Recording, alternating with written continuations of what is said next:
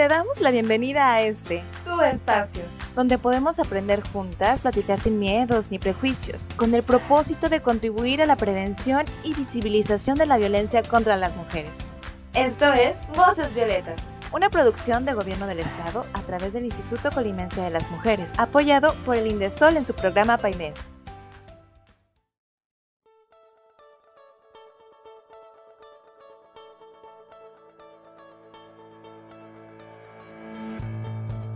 Hola, bienvenidas a Voces Violetas, un espacio para ti, un espacio para todas. Esta es una producción del Gobierno del Estado a través del Instituto Colimense de las Mujeres, apoyado por el INDESOL en su programa PAIMEF.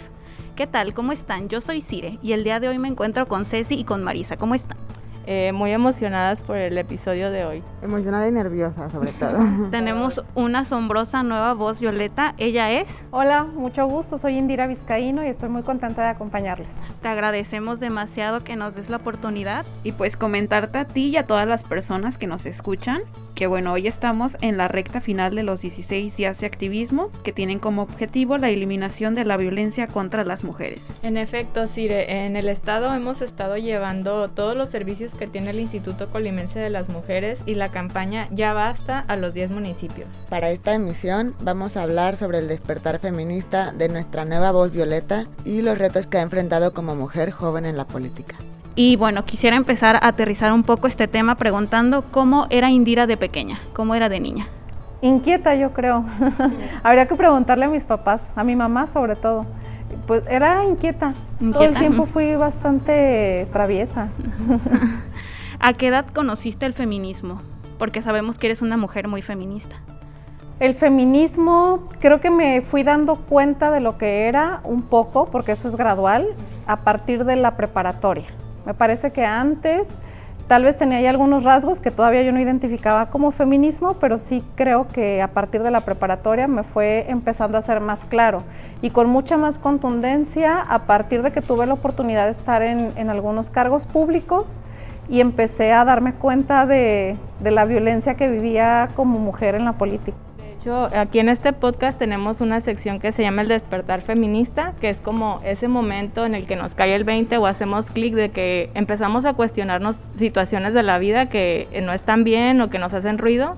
¿Cuál sería como para ti esa situación o ese, ese, detonante? pues yo creo que ese se da desde casa, cuando te das cuenta que como mujer te dan menos permisos que a tu hermano varón, ¿no? Entonces te empiezas a cuestionarte el por qué si eres mayor incluso, que es mi caso, ¿no? Yo soy mayor que mi hermano varón. A partir de ahí es cuando empiezas, o en mi caso, a detonar justamente este cuestionarte el por qué te tratan distinto. Y bueno, ¿cómo te diste cuenta que tu camino era ayudar a los demás? Creo que eso empezó incluso un poco antes. Yo tengo la fortuna de haber crecido en una familia eh, siempre cercana a las luchas sociales, en el caso de mi padre específicamente, mi hermana mayor, y entonces desde muy chiquita fue con lo que yo crecí, es lo que yo vi, yo creo que desde la primaria ya más o menos traíamos esta empatía porque era lo que yo aprendí y, y veía en casa todos los días. Y a partir de la secundaria me involucré muchísimo más en las actividades que tenían que ver con áreas de liderazgo y de procurar hacer cosas en beneficio de otras y de otros. Bueno, sabemos que desde joven has estado en la vida pública y política. Eh, ¿Qué retos has enfrentado en este camino? A ver, como mujeres siempre tenemos que, que, demostrar doble, triple y cuádruple, cosa que no debería de suceder, pero todavía el día de hoy eso sigue siendo una realidad me parece que una de las principales cosas que yo tuve que enfrentar justamente fue vencer el que te estigmaticen por ser mujer y joven. El primer cargo público que yo tuve fue a mis 22 años como diputada federal en una Cámara de Diputados que no era como ahora, que es paritaria, sino que habíamos muy poquitas mujeres y en un espacio en el que pues muchos hombres asumían que por ser mujer y joven entonces no tendrías ni capacidad ni posibilidades de sobresalir. Ese fue el primer reto, el ganarme el respeto de mis compañeros diputados, más que de mis compañeras, de mis compañeros diputados. Y ahí también entonces empecé a descubrir otras cosas, como el acoso, por ejemplo. En un mundo en el que a veces las mujeres hasta normalizamos que nos piropien, que no nos llamen por nuestro nombre o que incluso todo el tiempo no falte quien te quiera emborrachar. Y lo vas normalizando como pues es normal, ellos así son.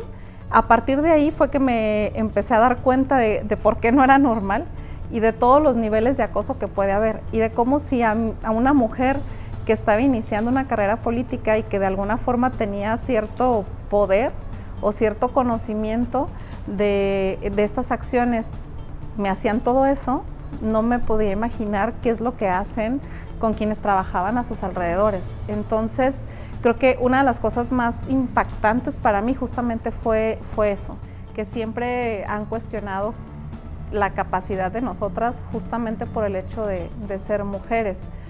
Y después, cuando fui candidata a presidenta municipal, fue la primera vez que una mujer gana la presidencia municipal de Cuauhtémoc, era la segunda vez que había una candidata mujer, la primera había sido 15 años atrás y entonces yo como la única candidata mujer de esa contienda en un municipio considerado pues conservador, para mí fue difícil. Yo llegaba a los, a los ejidos, a donde había reuniones con productores, con gente del campo, y eran groseros conmigo. Incluso no me escuchaban o me ignoraban o me ofendían por ser mujer, pues como una chamaca les iba a ir a decir, ¿verdad? ¿Qué cosas podría mejorar? pero tengo la fortuna de que una vez que ganamos la elección, ellos mismos fueron cambiando su manera de verme y fueron tratándome de una manera distinta. Lo que creo que no está bien es que las mujeres tengamos que siempre ganarnos ese respeto. Que demostrar o demostrar el doble que somos merecedoras de esos espacios públicos. Y creo que más que demostrarlo a, los demás, es demostrárnoslo a nosotras mismas, ¿no? Como mujeres, tener ese, ese valor y ese respeto e imponernos y decir, sabes que estoy joven, pero eso no significa que no tenga experiencia, sino más bien yo lo veo como una ventaja porque tienes todas estas ganas de aprender y de pues empaparte de todos estos asuntos. Y sobre esto también queremos preguntarte quiénes han sido eh, las mujeres clave en tu vida, las que te inspiran y te impulsan a seguir adelante. Mira, nada más un poquito, antes de lo que comentabas, luego es muy común que, que cuando hay mujeres que estamos sobresaliendo profesionalmente, no solo en la política, siempre tiene que haber algo que nos juzgue, ¿no? Seguramente llegó por un favoritismo, por un beneficio personal, por una amistad, por una relación familiar y se nos quita mérito a nuestra capacidad o a nuestras posibilidades de salir adelante. Pero luego, después de eso, lo que sigue es que si nos equivocamos, entonces somos unas tontas y por eso las mujeres no deberían de tener esa posibilidad. Y cuando pasa lo mismo con un hombre, el que se equivoca, solamente él es el que está mal, todos los demás hombres están bien. Y entonces también ahí tenemos que cambiar nuestra forma de pensar. Es las mujeres también tenemos derecho a equivocarnos, tampoco somos perfectas. Y, y, no es que no tengamos experiencia, lo que pasa es que nadie nace con experiencia. Y claro, los hombres nos llevan siglos de de años de experiencia porque pues, solamente ellos decidían entre ellos. Y Han estado ocupando esos espacios. Claro, sí es un proceso en el que tenemos que comprender que las mujeres también somos seres humanos, también nos podemos equivocar, pero también somos capaces de tomar buenas decisiones en la política y de acertar y de crecer y desarrollarnos profesionalmente. ¿Y quiénes han sido inspiración? Para mí siempre ha sido un referente Indira Gandhi por mi nombre. O sea, yo desde que tuve uso de razón que mi nombre era por Indira Gandhi, entonces tuve muchas inquietudes por revisar, leer y conocer su vida y cómo fue la primera mujer ministra de la India y cómo enfrentó también el ser esa primera mujer ministra de la India en un mundo que seguía siendo eh, machista, misógino. Para mí es una gran inspiración. Eva Perón es otra. Creo que a nivel internacional son mujeres que han sobresalido, pero también ya hablando de, nuestro país, tenemos grandes inspiraciones. Josefa Ortiz de Domínguez, la propia Sor Juan Inés de la Cruz o Leona Vicario, que por muchos años han sido mujeres que hicieron eh, actividades importantes en beneficio de nuestra patria, pero que se les niega un reconocimiento por ser mujeres, ¿no? Porque la historia la cuentan los hombres, entonces pues por eso no aparecemos las mujeres. Justamente. Y que cada vez que revisamos más te das cuenta que hay muchas mujeres, este, Laura Rodríguez y demás, que hicieron cosas positivas por nuestro país en la historia, pero que no eran reconocidas. Ellas por supuesto que son fuente de inspiración. Pero además, eh, de manera así cercana y directa, mi mamá y mi hermana, a su modo, ¿no? Mi hermana es una feminista, es mayor que yo, seis años, y mi mamá, aunque no se concibe a sí misma seguramente como feminista y aunque seguramente también hay rasgos que viene arrastrando culturalmente de los sesgos del machismo, en muchas actitudes es una mujer progresista. Y creo que eso también ayudó mucho en nuestra formación. Pues como sabemos, este, la deconstrucción pues es infinita, todos tenemos que aprender y pues desaprender sobre todo muchas cosas culturales que tenemos. De hecho, quisiera preguntarte cómo te sientes con la reciente noticia de la despenalización, digo, la de la legalización del aborto. Feliz, Mira, a mí me lo han preguntado en más de una ocasión. Yo nunca negué que estaba a favor de la despenalización del aborto, a pesar de que para muchos es un tema tabú, ¿no? Pero me siento feliz porque justamente representa lo que este gran lema que luego hemos replicado mucho las feministas, ¿no? Es educación sexual para prevenir anticonceptivos, para no abortar y aborto legal para no morir. Es este derecho, así como tal, de las mujeres a decidir sobre nuestro propio cuerpo y aunque como mujeres o como hombres pues nadie andamos promoviendo el aborto. Me parece que nadie anda promoviendo el aborto. La diferencia está en que cuando una mujer decida hacerlo, lo pueda hacer en garantía plena de sus derechos, en igualdad y con seguridad para su salud. Esa es la diferencia. Y creo que si cumpliéramos con este eh, eslogan que les comentaba, con esta frase que les comentaba, pues entonces todo sería distinto. Me da gusto porque creo que además Colima es una sociedad que está creciendo, que está eh, transformándose y que está siendo progresista poco a poco, ¿verdad? Desde los matrimonios igualitarios y ahora con, con esta decisión que toma el Congreso. Y bueno, me gustaría preguntarte otra cosa, Indira. ¿Cómo le haces para compaginar tu vida personal y profesional? Supongo que es todo un reto. Como todas las mujeres que trabajamos o que estudiamos y tenemos familia. Absolutamente es igual. Cuando yo me embaracé de mi primer hija, que ahora tiene 10 años, yo era diputada federal, iba comenzando mi carrera política. Y no faltó quien me dijera, por una parte, que era un error, que porque ya no me iba a poder desarrollar profesionalmente. Y por otra parte, quien me dijera que era un error porque me iba a pegar políticamente, ¿no?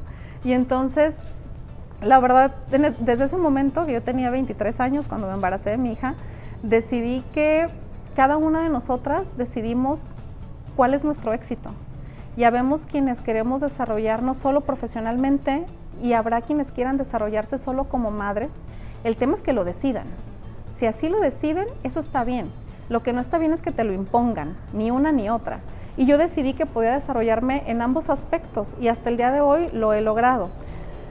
¿Cómo? Pues procuro dedicarles a mis hijos por lo menos un día completo a la semana, procuro comer con ellos, por eso les decía al principio, procuro llevarlos a la escuela todas las mañanas, a, menos que por alguna razón esté fuera, y procuro garantizarles lo que tanto se dice, que es el tiempo de calidad.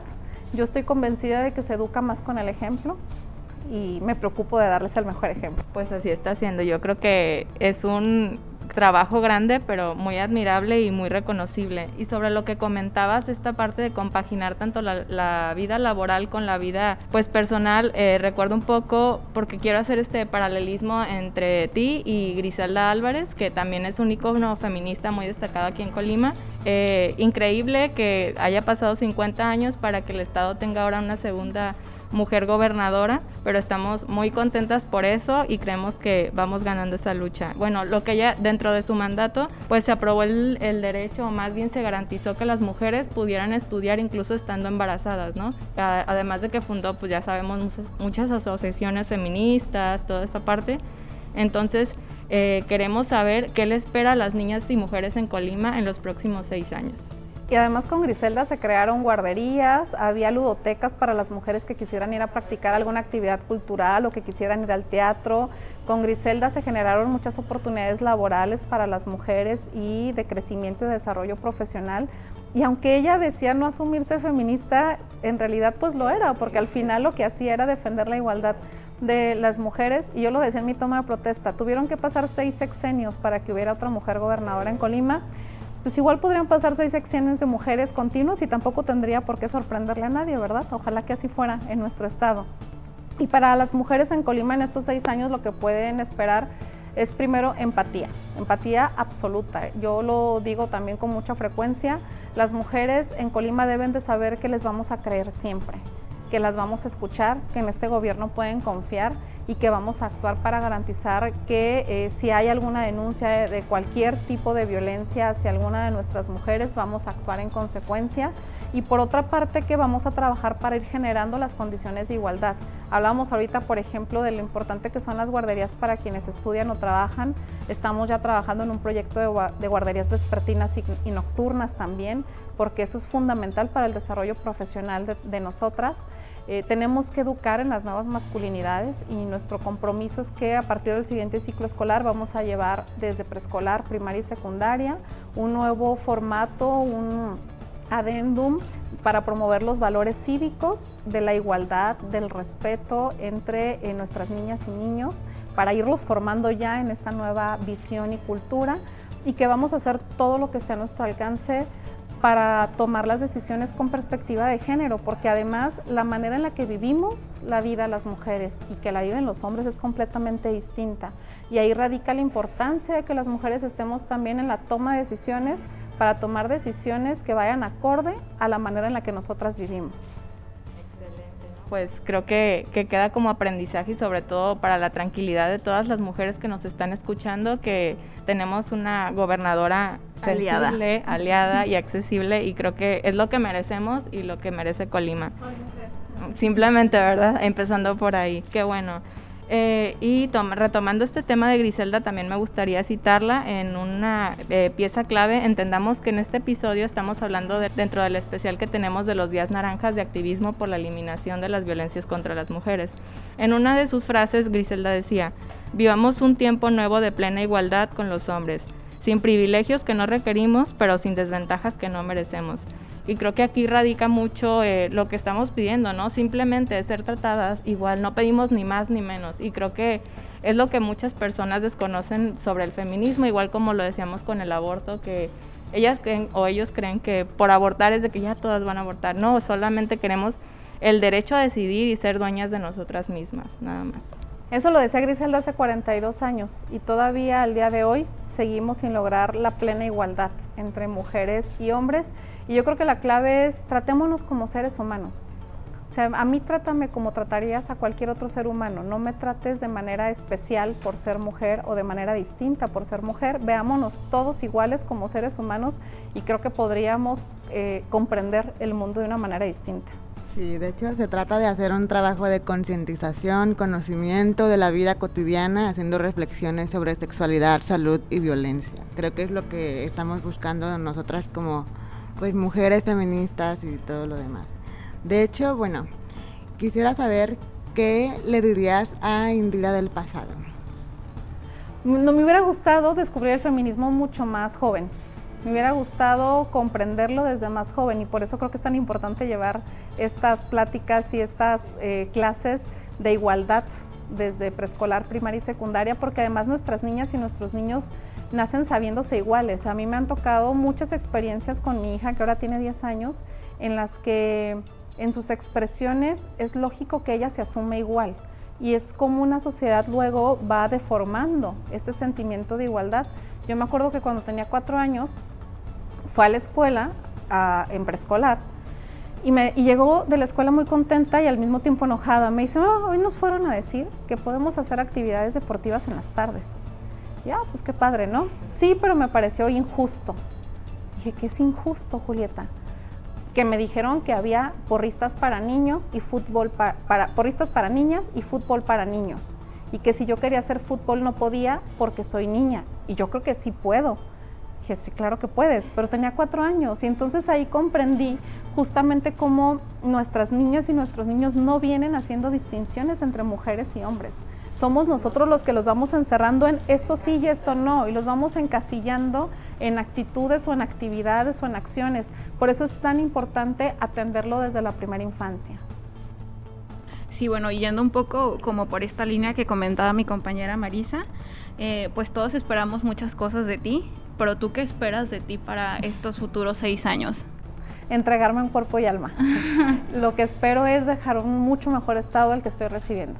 Lo que espero es que mi trabajo siga sirviendo para que sigan confiando en las mujeres en cualquier aspecto, en cualquier posición, en cualquier desarrollo personal o profesional que queramos tener, todas, porque está demostrado sociológicamente que cuando habemos mujeres en los espacios de toma de decisiones, en automático el resto de las mujeres nos empoderamos. Y a mí me parece que eso se tiene que tomar con absoluta responsabilidad y estoy dispuesta a hacer lo que me toque para ello. Muy bien, entonces como para ir cerrando un poco este podcast, no sé si gusten agregar algo más a esta emisión. Eh, pues nada más eh, agradecer el espacio y la presencia de Indira y sobre todo pues reafirmar esta idea, ¿no? De que el tiempo de las mujeres es ahora, es momento de tomar estos espacios, de hacerlos nuestros, si no es ahora, ¿cuándo? Y si no somos nosotras, ¿quién? A mí me parece muy admirable tu trabajo y de verdad gracias por haber aceptado la entrevista con nosotros. Muchas gracias por tu espacio. Muchas gracias a todas las personas que nos sintonizaron desde su casa, coche, oficina o espacio en el que se encuentran. Voces Violetas es un programa del Instituto Colimense de las Mujeres impulsado por el gobierno del estado de Colima. Muchas gracias, Ceci, Marisa Indira, muchísimas gracias por esta emisión. Al contrario, gracias a ustedes y felicidades por lo que están haciendo y gracias por lo que están haciendo porque seguramente su trabajo y su activismo ayudará a que muchas más mujeres hagamos la parte que nos toca para lograr un mundo igualitario. será. Gracias. Gracias, hasta luego.